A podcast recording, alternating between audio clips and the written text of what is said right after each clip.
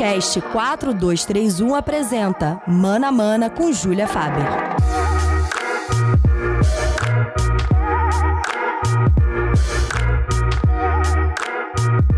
E aí, galera, bem-vindos a mais um Mana Mana, o primeiro de 2021. Então, muita energia positiva para vocês. Espero que todo mundo tenha começado bem esse ano e com um pouquinho mais de esperança do que a gente estava ano passado, né? Hoje eu recebi aqui a Laís Malek, nossa parceira da casa de muito tempo, que está no Moramana pela primeira vez para falar de Campeonato Carioca Feminino. Mas, como eu sempre digo, antes tarde do que mais tarde, né? Então a gente falou aí de como é que tá esse processo do Carioca esse ano, que na verdade é um carioca compilado de 2020 e 2021, né? Já que teve a pandemia, e aí falamos de todas as consequências dessa pandemia para o Campeonato Carioca e a dificuldade, né, dessa organização aí pela FERJ. Só que antes de começar, o nosso ano do podcast começa cheio das novidades, então não deixem jamais de nos seguir nas redes sociais. E aí eu vou dar alguns recados aqui para vocês. É, primeiramente, falar para vocês apoiarem esse nosso projeto lindo, sejam nossos sócios. É, temos algumas metas a serem batidas e como num game, essas metas vão destravar algumas parcerias bem bacanas que você que nos segue nas redes sociais já deve estar tá sabendo ou acompanhando minimamente. É, nós temos o Clopisme, né, que é uma loja de camisas de futebol selecionadas. Tem camisas mais antigas, tem novas, tem de todos os tamanhos, então milhões de times diferentes. É bem bacana, acho que vale vocês conhecerem. A nossa segunda parceria é com o Theo Brito, que, nossa, eu amei muito. Ele faz ilustrações, são várias diferentes e todas super bonitas. Tem Sócrates, o Lula, Roberto Baggio, Bob Marley, Renato Gaúcho e o Maradona. Então, são é, algumas ilustrações de futebol e outras não, mas sempre são é, personagens muito marcantes, né? Então, sério, eu amei muito. Entra lá no nosso Instagram, que tem as fotos de todas as ilustrações. Eu tenho certeza que vocês vão adorar. E para manter nessa linha, assim, né, bem cultural e artística, a nossa última parceria é com a editora Primeiro Lugar, que tem também um trabalho muito importante de apoio à literatura sobre futebol. A gente até já falou aqui no podcast dos livros do Contra-Ataque, do Bicha, que é do João Abel, que são livros super legais. Os dois são da editora Primeiro Lugar. É isso então, povo. É, conforme a gente for batendo essas metas, a gente continua o trabalho que nós já fazemos, começando com coberturas em tempo real que estamos fazendo lá no Twitter com o Gabriel, nosso estagiário. Acho que vocês também já sabem dessa novidade maravilhosa. E aí, depois, né, conforme formos batendo outras metas, vem o sorteio de uma camisa junto com um print do Theo por mês e aí a última meta vai ser para sortear um livro da editora Primeiro Lugar a cada três meses. Tudo isso, claro, não pode ser levado por um apoiador só, né? Cada mimo sai para uma pessoa diferente por mês. A pessoa pode até ser bem sortuda de ganhar mais que uma coisa em meses diferentes, mas no mesmo mês a gente vai dar essa diversificada para não acumular tudo em uma pessoa só. E aí é aquela coisa, né? Uma caipirinha a menos no mês eu acho que super vale a pena para concorrer aí a esses prêmios super legais. E além disso tudo, nós também vamos receber mensalmente um apoiador para assistir ao vivo a gravação do nosso programa principal aqui do 4231. E aí, isso, independentemente das metas, é uma coisa que já tá rolando. Nós já recebemos o primeiro apoiador, o Rômulo, esse ano. E aí eu espero que vocês também tenham essa, esse interesse, né, de interagir com a gente. Eu acho que o Rômulo gostou bastante de acompanhar essa gravação ao vivo, né, uma experiência um pouco diferente do que ouvir a gente nos agregadores que vocês já estão acostumados. É, eu espero que vocês tenham curtido todas essas novidades. Nos ajudem, por favor, a continuar crescendo e aproveitem esse programa que eu e Laís preparamos para vocês com todo carinho.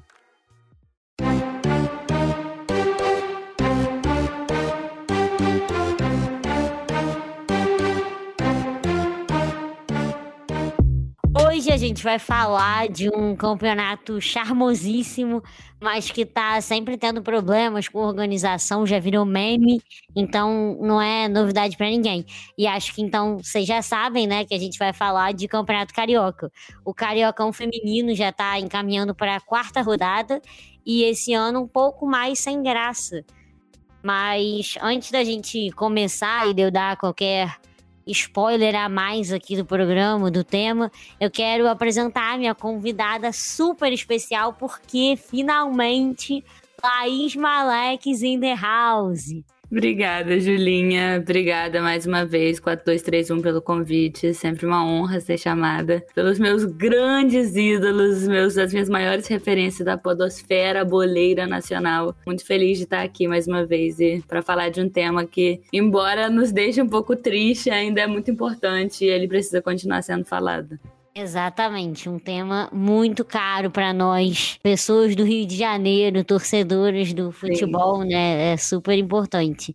E até convidei aqui, né, a Laís, porque ela, desde o ano passado, já se dedica um pouco ao Campeonato Carioca Feminino, né, atualizando lá no Twitter dela informações sobre o campeonato, sobre as rodadas, fazendo uma cobertura. E aí, esse ano, ela decidiu fazer isso desde o começo do campeonato. E aí, por isso que eu resolvi chamar logo ela para falar desse tema e também porque já estava passando da hora da Laís aparecer aqui no Mana Mana, já que ela é sócia do 4231, até hoje não tá aqui. Então, assim, já tava ficando vergonhoso até para mim. Por isso que eu resolvi chamá-la aqui. E para começar, eu vou dar então um panorama geral do campeonato, né? O Campeonato Carioca de Futebol Feminino, assim como o masculino, é organizado pela FERJ, essa maravilha que a gente já conhece. E a partir da edição de 2017, ou seja, tem quatro anos agora, né? Na verdade, três, porque esse campeonato não aconteceu em 2020, passou a dar uma vaga para o Campeonato Brasileiro de Futebol Feminino na Série A2, que, para quem não sabe, é a segunda divisão do Campeonato Brasileiro. E aí essa vaga vai para o time com melhor resultado, né? Que não esteja já garantido no A2, porque o Flamengo e o Botafogo, por exemplo, já estão no, na Série A esse ano. Então, o Botafogo, inclusive, estava na, na final da A2 e acabou perdendo, mas ainda uhum. assim se classificou para A1. Então, eles não disputam essa vaga, obviamente. E o Flamengo, inclusive, é o atual pentacampeão carioca, é o campeonato assim bem sem graça que o Flamengo ganha toda hora, né? Ganhou em 2015, 16, 17, 18 e 19. E aí, Laís, explica pra gente mais ou menos como é que funciona esse campeonato. Então, é, a primeira coisa que eu acho que a gente tem que falar é que a FERJ demorou muito para mobilizar para fazer esse campeonato acontecer, né? É, com a paralisação da pandemia no ano passado, né, a gente viu que o calendário do futebol foi super. É, os campeonatos foram paralisados, depois voltaram, e a CBF emitiu um ofício falando, né, exigindo de todas as federações que realizassem os estaduais até o final de março, dia 23 de março. E a FERJ só foi se mover agora, assim, é, hoje é dia 10 de fevereiro, eles começaram o campeonato dia 30 de janeiro, ou seja, tipo, até para dar um gás, assim, no campeonato já foi uma luta, como geralmente é com a federação aqui no Rio. É, esse ano o campeonato está em formato reduzido, são nove times, e aí são quatro jogos por rodada, né? Os quatro, oito times se enfrentam em quatro jogos e um time descansa. E aí no final, os quatro primeiros colocados vão se cruzar no mata-mata, primeiro versus quarto, segundo versus terceiro. Quem sair dessa semifinal vai para a final e aí, como você já falou, o campeão ele teria o direito de se classificar para a Série A1 para a Série A2, desculpa. Mas caso o campeão já esteja na A2, vai para o vice. Então, vamos ver o que, que vai acontecer por aí. é isso. E aí, esse ano, com essa redução, né, participam América, Botafogo, Angra dos Reis, Flamengo, Fluminense, Vasco, Portuguesa, Boa Vista, que é Zico, e Pérolas Negras. Então, é isso, são nove times. Toda essa questão da redução do campeonato entra justamente no primeiro problema que a gente vai falar aqui, que é da exigência de pagamento que já existia da arbitragem em ambulância pelos times, e aí esse ano se soma a necessidade dos times pagarem os testes de Covid a cada jogo para todas as atletas. Ou seja, um teste de Covid custa, sei lá, 300 e poucos reais. Todo jogo, os times. Assim, é um campeonato uhum. que é relativamente curto, né? Então, em pouco tempo, todo jogo, os times vão ter que pagar para todas as atletas que estiverem relacionadas para o jogo o teste de Covid. Então, tudo isso encareceu muito, né? Ficou complicado esse custo de participar desse campeonato. E aí, o Duque de Caxias, por exemplo, que é um clube que disputa de fato o campeonato, o campeonato Carioca, é um bom clube de futebol feminino, e outros clubes não puderam participar esse ano por falta de grana, justamente para arcar com isso tudo mesmo. Então, a Laís acabou falando né, com o presidente do Duque de Caxias e também com o representante da FERJ sobre isso, né, tentando buscar esse posicionamento deles, entender o que estava acontecendo de verdade, e aí ela vai explicar né, melhor esses dois lados da história. É, eu conversei com o Edson Galdino, né, que é o técnico do Duque, né, há vários anos, assim, tipo, inclusive a casa que ele mora lá em Caxias é meio que o CT do Duque, porque todos os atletas vêm de fora e ele faz peneira em vários lugares do Brasil. Ele bota para morar dentro de casa é, eles não conseguiram participar esse ano, né? E o que é uma pena, porque o Duque, ele ali durante, enquanto os outros três grandes, assim, por assim dizer, Botafogo, Fluminense e Vasco, não tinham ainda abraçado o futebol feminino, o Duque foi durante muito tempo o único time aqui no Rio que fazia alguma rivalidade ao Flamengo, assim. É óbvio que o Flamengo, que tinha parceria com a Marinha e tinha uma estrutura financeira muito melhor, tinha um time muito melhor, mas o Duque estava sempre chegando ali na semifinal, na, na final.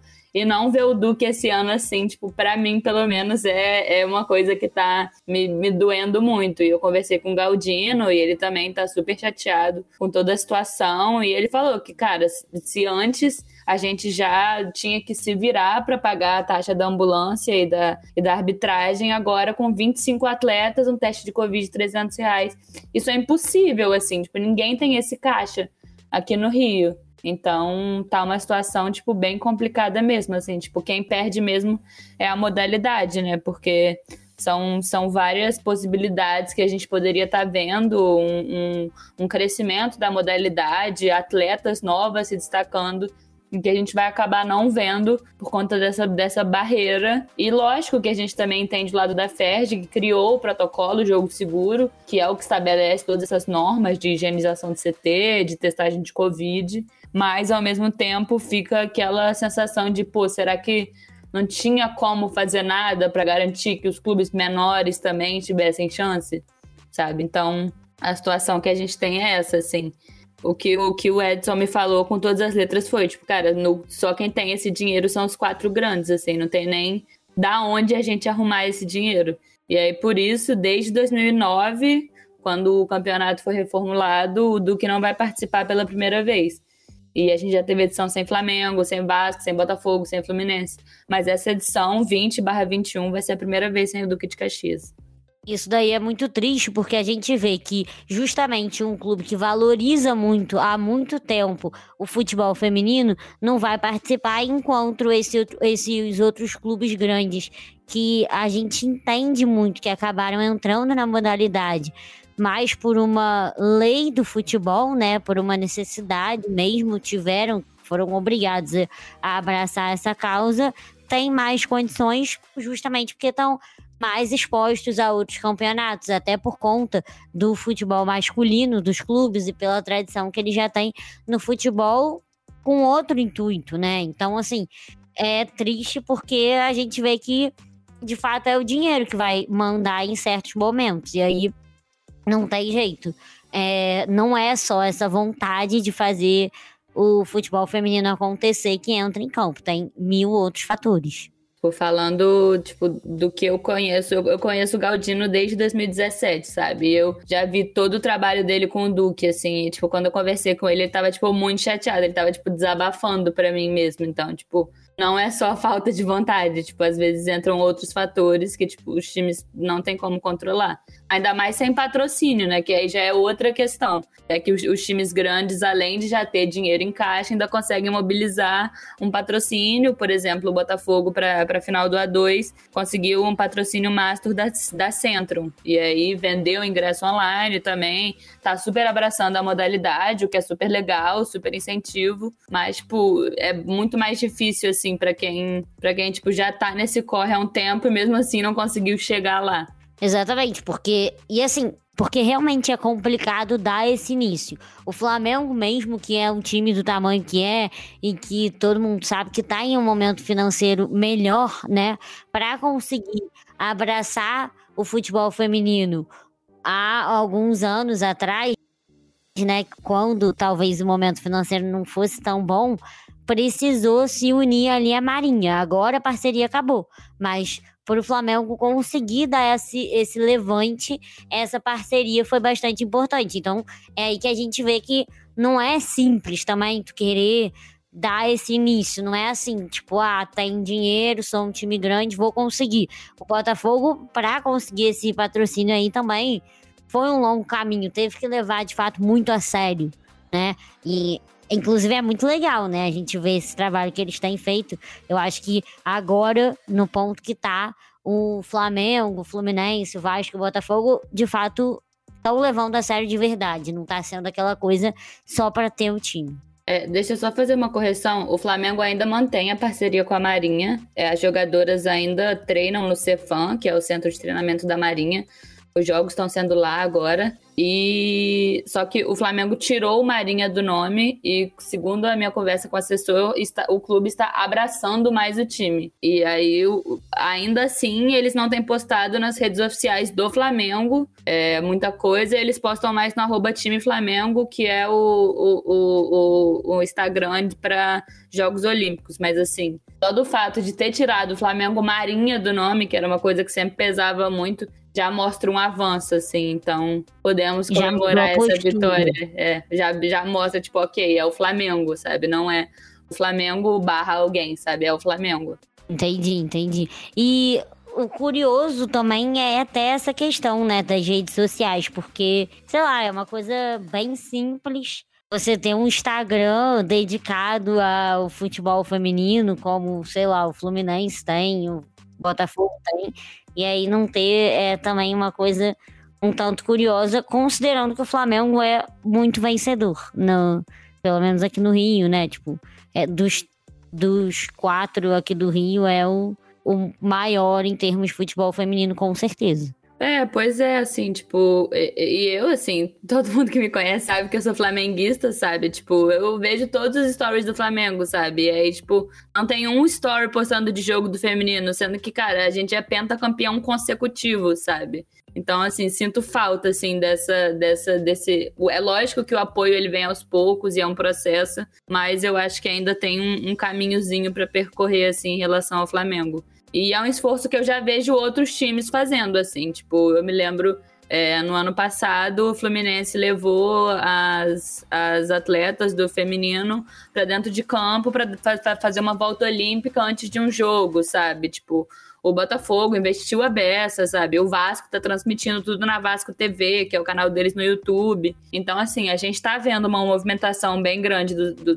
do, dos, dos times grandes, assim, por assim dizer, aqui do Rio, assim. Então, o cenário parece ruim, não é ideal, mas já foi pior, então no final é bom, mas mesmo assim não é o que a gente queria. Então tá meio que nessa situação. Com certeza, eu acho que, inclusive, desse um ano, assim, que eu venho com certeza acompanhando mais futebol feminino, um ano não, um ano, dois anos, vai, que eu tenho acompanhado mais, eu já vi uma evolução absurda do, dos times aqui do Rio, que basicamente não existiam no cenário nacional, né? E aí, enfim, até tudo isso que a gente falou aqui, né, sobre o pouco esforço que Fluminense, Botafogo, Vasco, Flamengo fazem com relação ao futebol feminino já é suficiente para eles serem para eles sobressaírem um absurdo no cenário aqui do Rio, que realmente é muito complicado e pouco disputado na modalidade, né? Até que é, a gente vinha conversando aqui em off que esse campeonato parece que só vai ser resolvido quando esses confrontos diretos começarem a acontecer, porque realmente sem o Duque de Caxias, esses quatro até agora ganharam tudo que disputaram e o Flamengo só tá é, com alguns pontos atrás, porque justamente está com um jogo a menos, né? Como a Laís explicou lá no começo, toda rodada são quatro jogos e um e um time folga por conta disso. E aí, como nem só de reclamação vive esse programa, a gente vai falar assim, né, um pouco agora desse andamento, né, do do campeonato que já está indo para a quarta rodada. Hoje mesmo a gente está gravando na quarta, esse programa deve sair na sexta.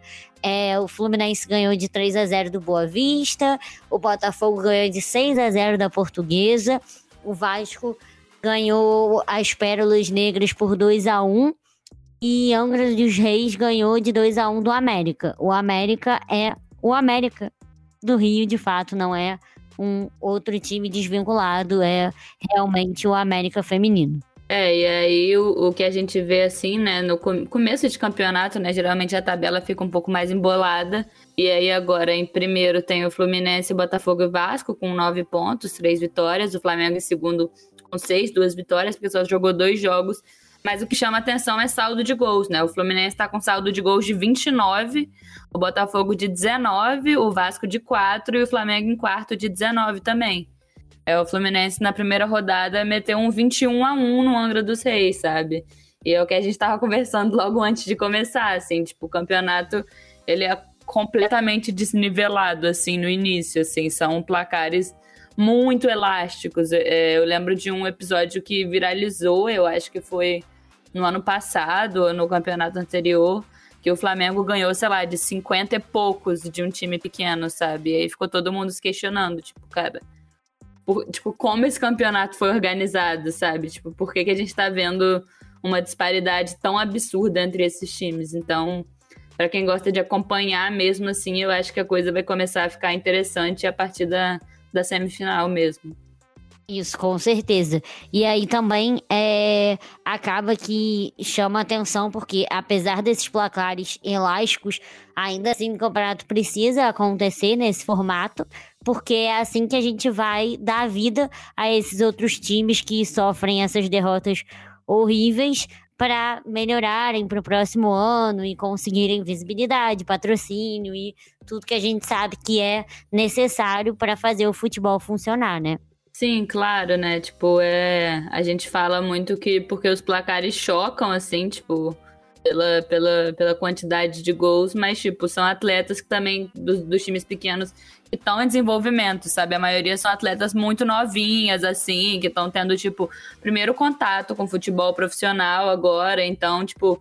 Para elas também é um, é um aprendizado muito grande e uma, uma oportunidade muito grande tipo, aprender com quem, tipo, tem uma estrutura maior e melhor e, tipo, tá, tá caminhando, tá caminhando. Eu acho que a gente tem que olhar sempre, tipo, lembrar de, sei lá, como era o, o, o Carioca feminino há uns anos e ver, tipo, que mudou completamente o panorama, assim, muito rápido, assim, né? Não tinha essa disputa entre os quatro grandes dois, três anos atrás, sabe? Era o Flamengo, o Duque e, sei lá, um, um América, um Portuguesa disputando alguma coisa.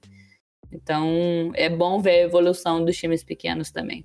E ainda assim também é uma chance para esses atletas desses times menores é, sobressaírem de alguma forma e conseguirem ir para outros times melhores. Serve como tudo, como vitrine, como uhum. uma forma de desses times conseguirem investimentos para os próximos anos. Tudo é uma roda realmente que precisa girar para a coisa dar certo devagar. Não tem, não tem muito jeito. E até as bases, né, dos times grandes do Rio é, melhoraram dos últimos anos para cá. Inclusive, eu até conversei já aqui no Mana Mana com a Lara Dantas, que é uhum. jogadora da base do Fluminense, e aí ela contou até um pouco pra gente como é que funcionava, como é que funciona, né? é, o treinamento lá na base do Fluminense, como é que ficou com a pandemia, como é que ela continuou uhum. O treinamento e tal. Então, assim, foi bem legal. Se você se interessar, também volta lá para ouvir, porque foi bem legal. E é mais, mais um daqueles exemplos, né, de meninas que, quando começaram a jogar bola, tiveram que jogar com nos times de meninos, porque não tinha uhum. um time exclusivo e tal. Então, assim, foi uma conversa bem legal. Eu acho que até resume bastante desses nossos papos eternos sobre os times de base do futebol feminino que caminham, né, com bastante lentidão, porque é realmente muito complicado também investir na base, o retorno demora mais, enfim, é tudo bem difícil de da gente ver acontecer. Mas eu acho que a gente está conseguindo ver aí no Campeonato Carioca alguns bons destaques, né, de, de jogadores. E tá acontecendo nesse momento também o, o brasileiro feminino sub-18, assim, então é um, é um investimento na base que está sendo feito não só aqui no Rio, mas sendo puxado pela CBF também, que a CBF também sofreu toda uma mudança, né? Quem acompanha o futebol feminino é, tá ligado nisso. A Aline Pellegrino, que era da Federação Paulista, que, tipo, organizou a Federação Paulista, sabe, em relação ao feminino que botou nos eixos. É todo o trabalho dela e chamou ela, e com a Pia no comando, querendo botar mais jogo, querendo ter mais competição eu acho que tudo isso contribui também para criar essa atmosfera de, ok, vamos fazer essa modalidade crescer aqui no país.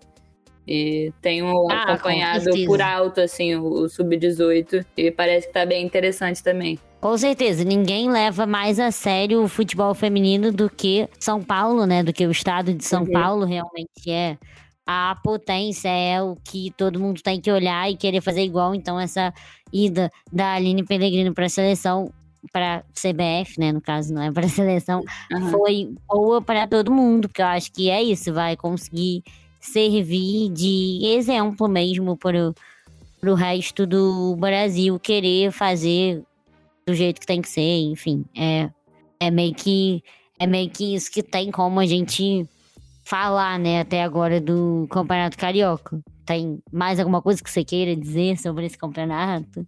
Acho que não. Acho que a gente falou basicamente de Covid, de problemas, de. Não sei, pareceu que eu reclamei demais?